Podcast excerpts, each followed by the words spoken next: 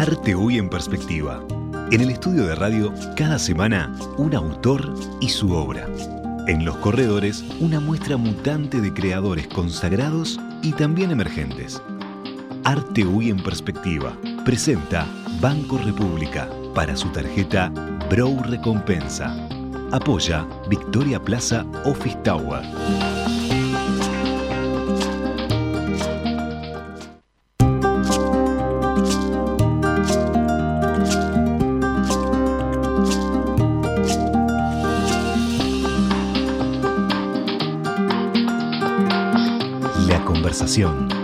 Conduce Daniela Blut.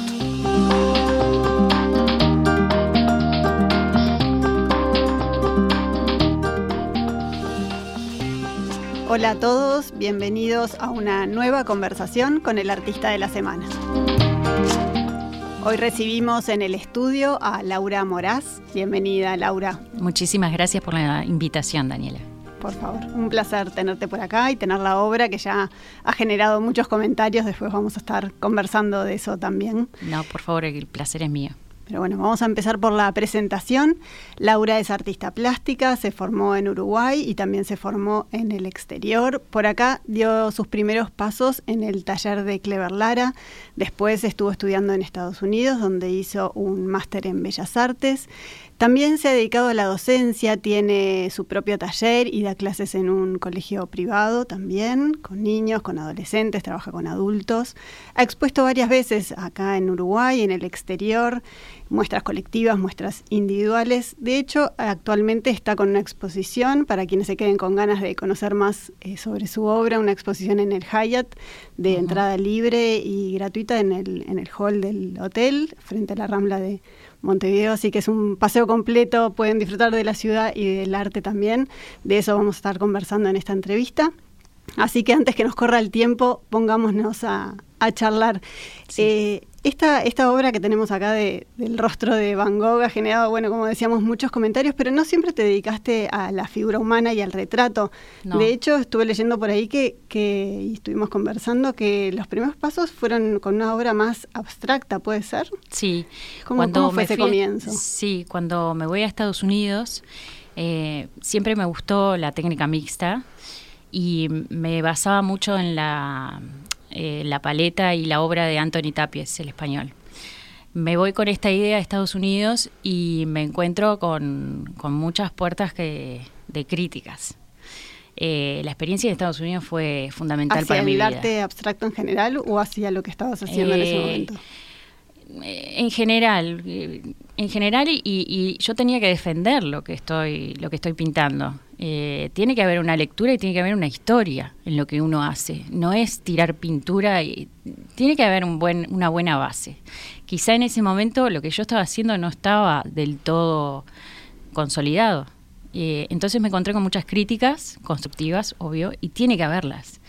Eh, en esa universidad que era muy metódica y, mucho de lo, de lo que he aprendido ahí es lo que imparto hoy en mis clases.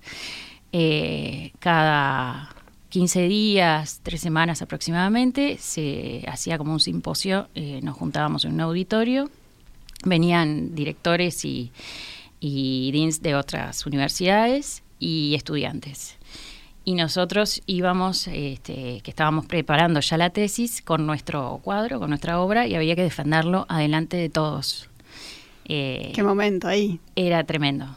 Pero fue, fueron momentos. de- de gran eh, he aprendizaje, visto me gente que salía llorando. Porque es como desnu- desnudarse adelante de todo el mundo y, y nos criticaban y mucho. Entonces uno también tiene que aprender de eso eh, y también este. Bueno, eh, a ese crecimiento, ¿no? Por ahí va el arte. Y ahí fue que empezaste a explorar más con el Sí, retrato. Sí, con el retrato, la figura, si bien este, ahí en esa universidad específicamente, eh, ya te digo, la metodología de historia del arte llevada a arte contemporáneo, eso es lo que me marcó hasta el día de hoy. Eh, el estudio de Van Eyck, Rembrandt, Rubens, eh, la encáustica, que era es, es una técnica que ya no, difícil que la vea creo que en una exposición que fui hace años en París vi algo así. Ha surgido acá en las entrevistas, es una, una técnica antigua, ¿no? Sí, eh, que se empleaba en los sarcófagos. Entonces, empleando esas técnicas al día de hoy, se pueden hacer cosas increíbles, mágicas. Este, son técnicas de mucha sensibilidad y de usar mucho, este, mucha metodología y prolijidad. Entonces, eh, todo eso que fui aprendiendo, además de figura humana, que me acuerdo que tenía desde las 8 de la mañana que entraba hasta las 10 que me iba, todo el día figura humana, todo el día figura humana. Eh, tenía examen de, músculos, de huesos, de todo, todo, todo lo, que sea la fisionomía, este, es íntegra. Y bueno, eso también hay que aplicarlo. Eh, creo que acá falta un poquito esa, esa base. Este, Nombrabas a Rembrandt y, afuera en la previa que estuvimos charlando también me lo, me lo habías nombrado como que es tu un poco tu, tu, maestro o el faro en, sí, sí, sí, sí. La base de, mis cuadros comienza con Rembrandt, porque eh, él este, hacía como una, una grilla en, en, monocromático, en grises, y luego se aplica eh, recién cuando esto está seco en la pintura. Entonces logra una tridimensionalidad eh, óptica que muy, muy, muy linda de ver. Y bueno, esta grilla la hago con los papeles. Primero hago una paleta de grises. Eh, es una parte un poquito tediosa del, proceso creativo que viene después.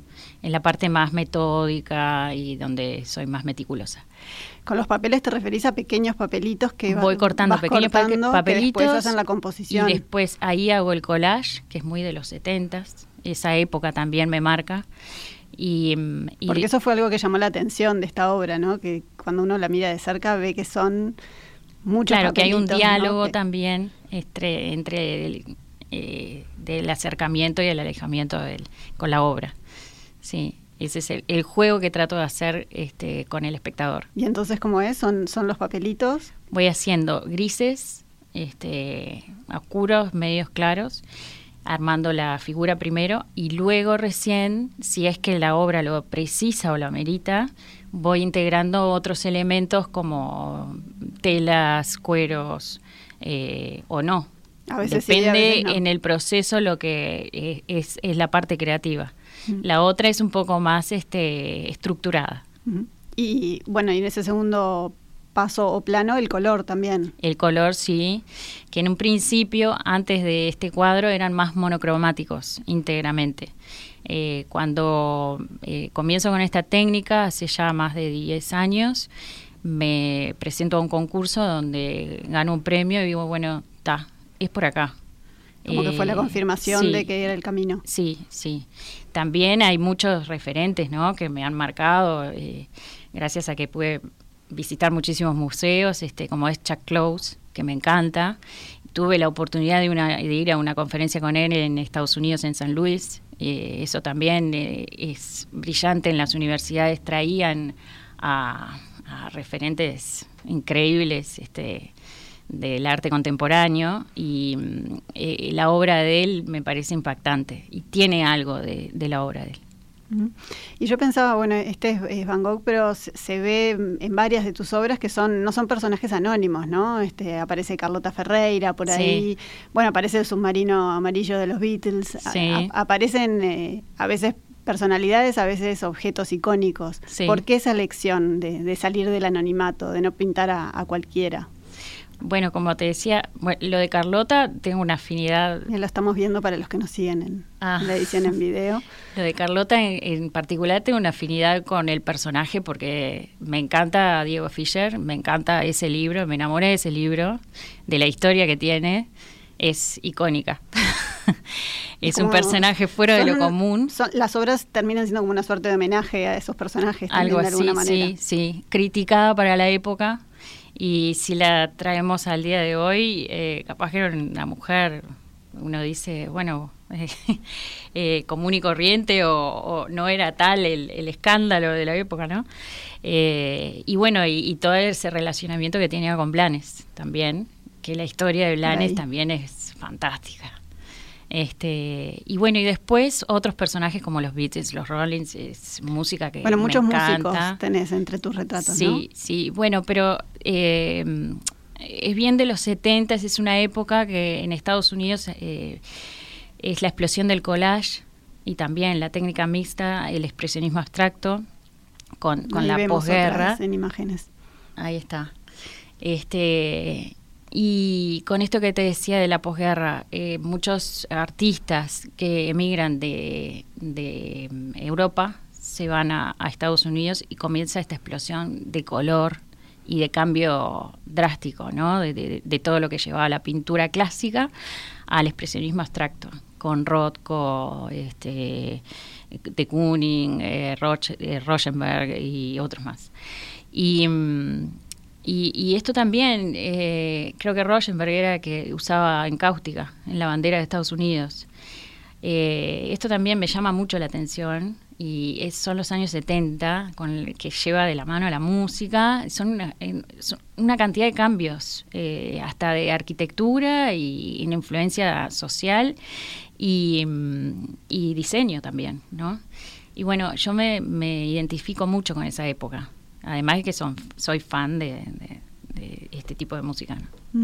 O sea que son como varios elementos que se fueron como dando cita y, cerrando un círculo. Concatenando, sí, sí. Que hicieron que, tu obra te hicieras, te sintieras cómoda generando ese tipo de... Sí, sí, sí, sí. Siempre estoy buscando, o sea, no, no me quedo solo en estos personajes, sino que yo considero además que el arte no tiene techo, que siempre hay que seguir avanzando y no quedarse eh, estancados, si bien siempre voy repitiendo la, metodología del collage, pero siempre estoy buscando más, eh, eh, no solo quedarme en los 70, ¿no? Hay más, hay más para adelante. hay un alemán a mí que me encanta, este, que hoy es uno de los que cotiza más este, como arte contemporáneo. y su arte es camaleónico, se dice ahora no me sale, ya me va a salir el nombre. Pues en alemán así cerrado me cuesta Difícil de recordar. Y, y, empezó, por ejemplo, con fotografías de, dentro de, un campo de concentración, trabajando con eso, y, luego las empezaba a borrar hasta que eh, implementaba el, y aplicaba el arte abstracto dentro de esas fotografías eh, como concepto de, no olvidar, o sea, lo que borramos pero que está abajo. Entonces todo ese, ese arte así, eso, de trabajar con fotografías y, combinación con lo abstracto a mí también me seduce muchísimo. Y, mm. ahora estoy como un poco por ese camino. en ese sí, Sí, y en, estas obras, que en general son de tamaño medio grande para arriba, ¿no? Esta mide 1,20 por 1,40. Por ejemplo, ¿en general elegís el, gran formato?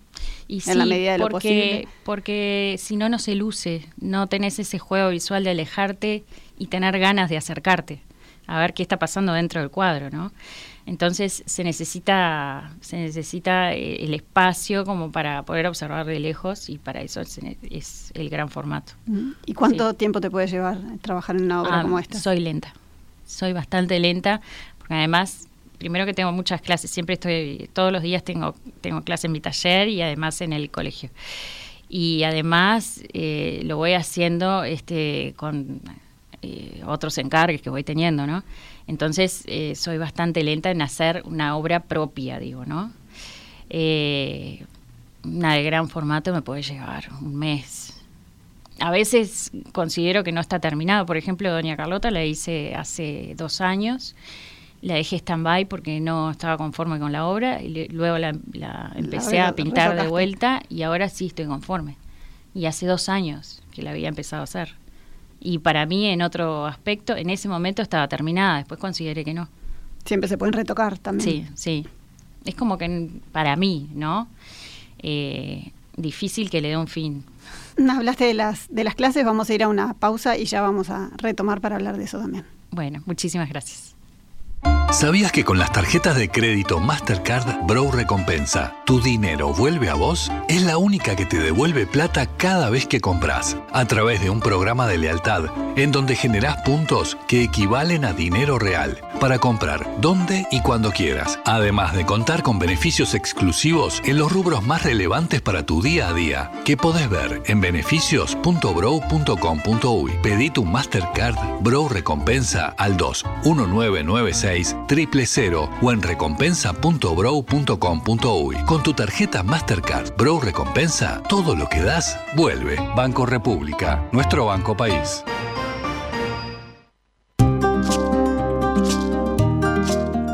Todas las conversaciones quedan disponibles en nuestra web, radiomundo.uy.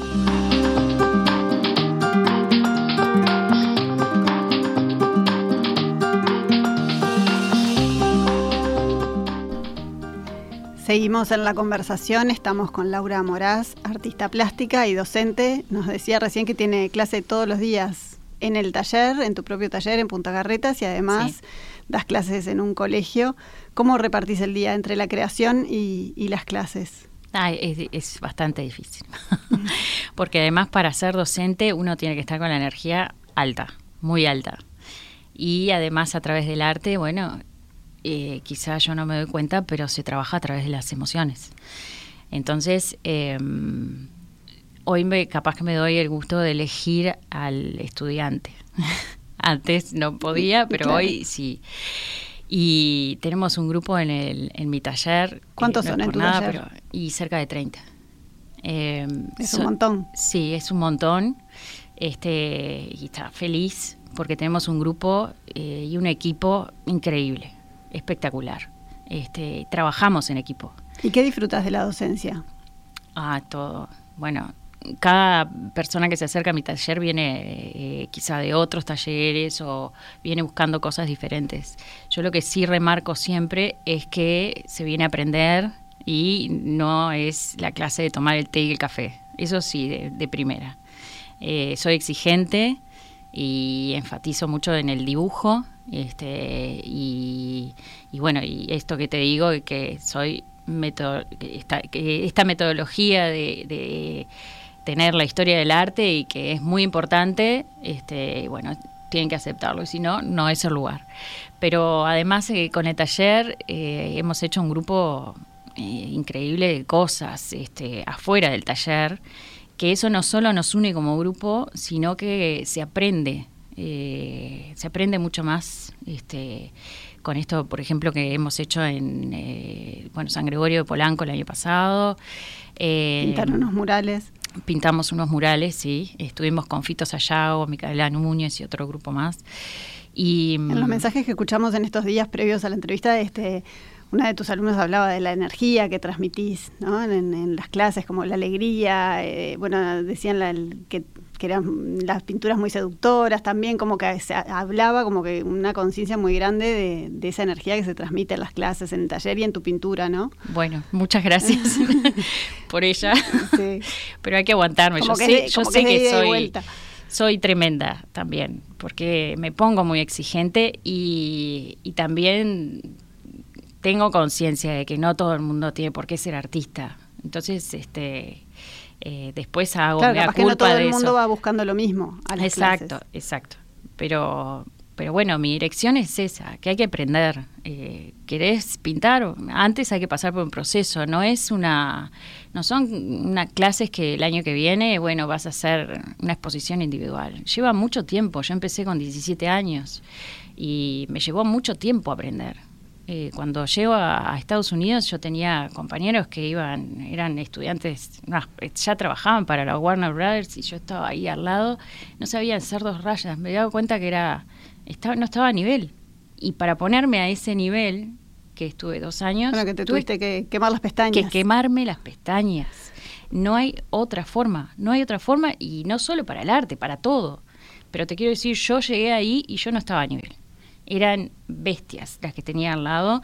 Y, bueno, eh, me dio después mucha confianza. Hoy me da mucha confianza lo que hago este, ya me, veo más eh, mejor plantada frente, frente al arte con otra seguridad. Y eso es lo que trato de, transmitir, ¿no?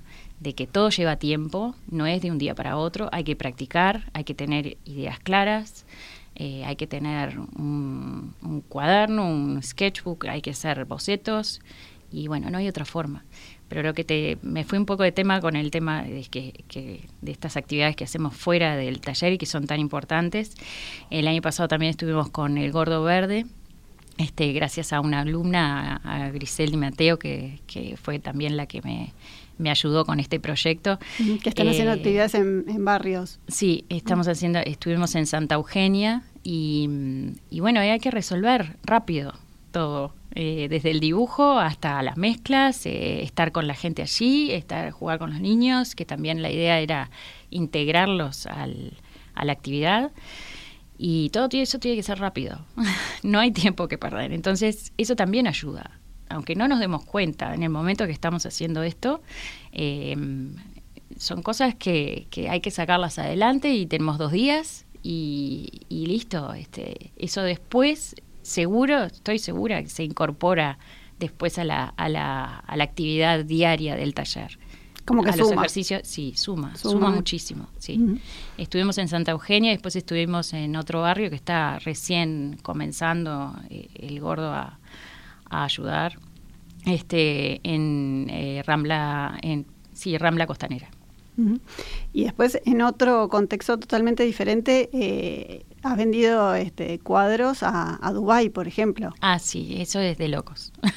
que tiene que ver, por lo que había estado leyendo y que confirmamos en, la charlita previa esa que siempre es muy rendidora, eh, que tiene que ver porque vos practicás enduro. Sí. Entonces también el vínculo vino por ahí. Sí, sí, Contame un poco cómo fue. Eh, yo tuve un momento muy fuerte en el enduro donde competía muchísimo, competía fuerte, este, llegué a competir en Portugal, en Brasil, en Chile eh, ahora estoy en, un paréntesis de unos cuatro meses porque tuve algunas caídas y además con tanto trabajo ya se me complicaba un poquito este, dedicarle tanto tiempo porque terminaba muy cansada, es un deporte muy exigente, y, pero ya la semana que viene ya estoy retomando. Eh, pero bueno, esto me llevó a que en algunos viajes que he hecho a Dubái este, siempre llevaba un regalito. Eh, llevaba un cuadro de caballos. Eh, y bueno, este, conozco a un veterinario que trabaja para uno de los establos más grandes de, allá. Y ese veterinario después me encarga un cuadro, siempre repitiendo esta metodología, ¿no? La de este, el collage con los pedacitos y la base siempre es la misma. La que Así como el rostro de Van Gogh, pero... Lo único que hacía caballos y jinete y todo eso que yo lo vivía también. Eh, también me gusta no es la, temática así que más me fascina, porque creo que tiene como, como un, principio y un final, pero bueno, este, también lo, lo disfruto mucho y lo, los hago por encargo. Bueno, entonces luego me, este señor me, me encarga un cuadro muy grande para, para mandar para allá. Este, este cuadro termina en un establo. Estas personas luego el año pasado vienen eh, acá a Uruguay eh, viene este veterinario argentino, un, español y un árabe. Eh, ellos tienen campo aquí, este, donde hacen cría de, caballos que luego llevan para, para Dubái y van a comer al García. Se estaban alojando en Sofitel y este señor, este árabe, ve un cuadro mío en el, en el restaurante García y bueno, y entonces este, yo me acuerdo que estaba dando clases y me, me entran a llamar, a llamar, a llamar. yo nada, no atendía el teléfono. Cuando termino de clases veo el, celular, estaba repleto de llamadas. Y me contacta este, este veterinario argentino y dice, Laura, atendé porque eh, te quieren un cuadro ya, pero como todo lo de ellos, es para ayer. Entonces, este, era un lunes, ellos se iban el viernes, le mando algunas opciones parecidas a lo que había en el García, porque él quería ese cuadro. El mismo. El mismo.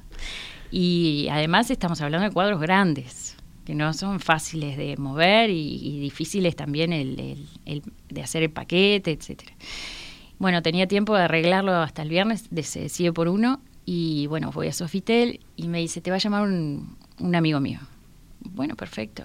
Este, eh, la tarde me llama un señor hablando en, inglés, un inglés bastante complicado, y yo pensé que estaban ahí todavía en, en árabe, que, que, claro, que estaban en, Uruguay. En Uruguay, no, me llamaban de Dubái. Y este señor era el mano derecha del, del establo más grande, que es el del Sheikh Mohammed, y bueno, este, quiero, eh, te voy a mandar varios encargos y quiero, quiero que me hagas eh, al hijo del Sheikh, que es también jinete de endurance, eh, y, bueno, y tiene que ser para dentro de 15 días. Y todo así, ¿no? Era una locura total. Por supuesto, me mandó 5.000 fotos para que no solo, era todo un reto porque tenía que armar la figura, con muchas fotos. No era una que se repite, no, eran 50 situaciones diferentes, o sea que yo me vi en un problema tremendo. ¿Quedaron satisfechos? Quedaron felices, gracias a Dios el cuadro mm. llegó bien. Eh, todo espectacular y los cuadros están colgados en el donde el señor descansa tomando el té. Bueno, final feliz. final feliz. ¿Y hay planes de viajar, de hacer más? Bueno, la invitación quedó hecha para que fuera a, hacer los cuadros allá. La verdad que me veo bastante complicada para hacerlo. Pero bueno, nunca se sabe. Eh, todo puede ser. Mi idea en este momento, que siempre hay un proyecto que quedó un poquito truncado eh, porque vino la pandemia, siempre fue eh, la invitación a ir a China. Este, Fernando Lubris muy amablemente me, sugirió la posibilidad de, exponer en la embajada nuestra. Ese, ese es uno de mis objetivos ahora. Que ya has hecho exposiciones en, el exterior. En el exterior, en las embajadas estuve, Estuve en la embajada uruguaya en Washington. Luego esa exposición se movió a Toronto, después a Canadá. Eh, hicimos una pequeña exposición en Miami también. Este, bueno, ahora el año pasado estuvimos con el grupo Chafalote Arte, que, lo organiza Alejo Pierres, el intendente de Rocha. Estuvimos en, Buenos Aires, en Buquebús. O sea, siempre me estoy moviendo y la obra tiene que salir. Tiene que salir. Es fundamental. Laura, antes que se nos termine el tiempo, que ya estamos unos minutos pasaditos, contanos de la exposición que está en el Hyatt, así la gente se puede dar una vuelta y recorrerla. Bueno, esta ¿De qué se trata y qué tipo de obras tiene? Esta exposición surge porque, bueno, ya había pasado un tiempito de que no hacía una exposición individual y es necesario para el artista. Así que em, he pintado muchísimo para esto em, y se compone de, de, varias, como le llamo yo, como, como situaciones o, o, islas diferentes, porque a lo que me lleva tanto tiempo hacer una obra este, mm, fui juntando, por ejemplo, una pared en los retratos de los Beatles y algo, algo referente a los Rollins, en otra pared eh, Woody Allen y ese es otro cuadro que tiene ya su tiempo, eh, pero también impacta y me ha llevado muy buenos comentarios. Lo de Carlota Ferreira eh, recibiendo a la gente en el Hyatt. este, y además, que no me quiero olvidar, antes de terminar la recorrida, que quiero agradecerle a Nacho Cardoso que me hizo la ambientación y fue espectacular y ahí trabajamos juntos y todo fluyó, fue divino. Así que gracias Nacho. Y después... es, este, mutuo, porque también fue de los que mandó el mensaje invitando a la gente a recorrer la muestra, así que divino. de ida y vuelta. Y después también este, incorporé algunos cuadros que había hecho para, para Patrimonio Activo el año pasado, que... También otra de las asociaciones que formaste parte. sí, sí, otra asociación civil que, que, formé parte y se hizo una exposición temática en el Hotel Cervantes, pero fue colectiva, fue con alumnos, pero bueno, hice eh, dos cuadros en particular para esa exposición, que es el billete de cinco con la imagen de Torres García, que hoy ya no está en circulación, y ya te digo, siempre repitiendo el collage. Y por último, eh, tengo unos cuadros eh, que ya son más actuales, este, con, son unos rostros no de gente conocida, sino que ya con máscaras y algo más eh, veneciano, también collage, este, usando masilla, este, papeles, y bien setentoso, pero, pero no son rostros conocidos o reconocidos. Bien, así que es como un, buen recorrido, como una especie de retrospectiva para que te puedan conocer un poquito más, más allá de este retrato de Van Gogh que es impresionante. Nosotros tenemos el privilegio de poder verlo de cerca, que la verdad que vale la pena. Así que bueno, Laura, te agradezco un montón. Hasta los primeros días de noviembre va a estar esa exposición en el Hyatt, que como dijimos es entrada libre, pueden ir y recorrerla y conocer un poquito más de la obra de Laura Moras. Bueno, muchas gracias. Muchísimas gracias a ti por, por invitarme y ha sido un placer compartir contigo. Por favor, como este, ya saben, se nos termina el tiempo por acá, pero la entrevista queda disponible en las plataformas de la radio para volverla a disfrutar. Muchas, gracias. Ahora sí, nos despedimos, nos volvemos a encontrar el miércoles que viene para una nueva conversación. Muchas gracias. Para comunicarse con la conversación, recibimos vía WhatsApp 091 525252.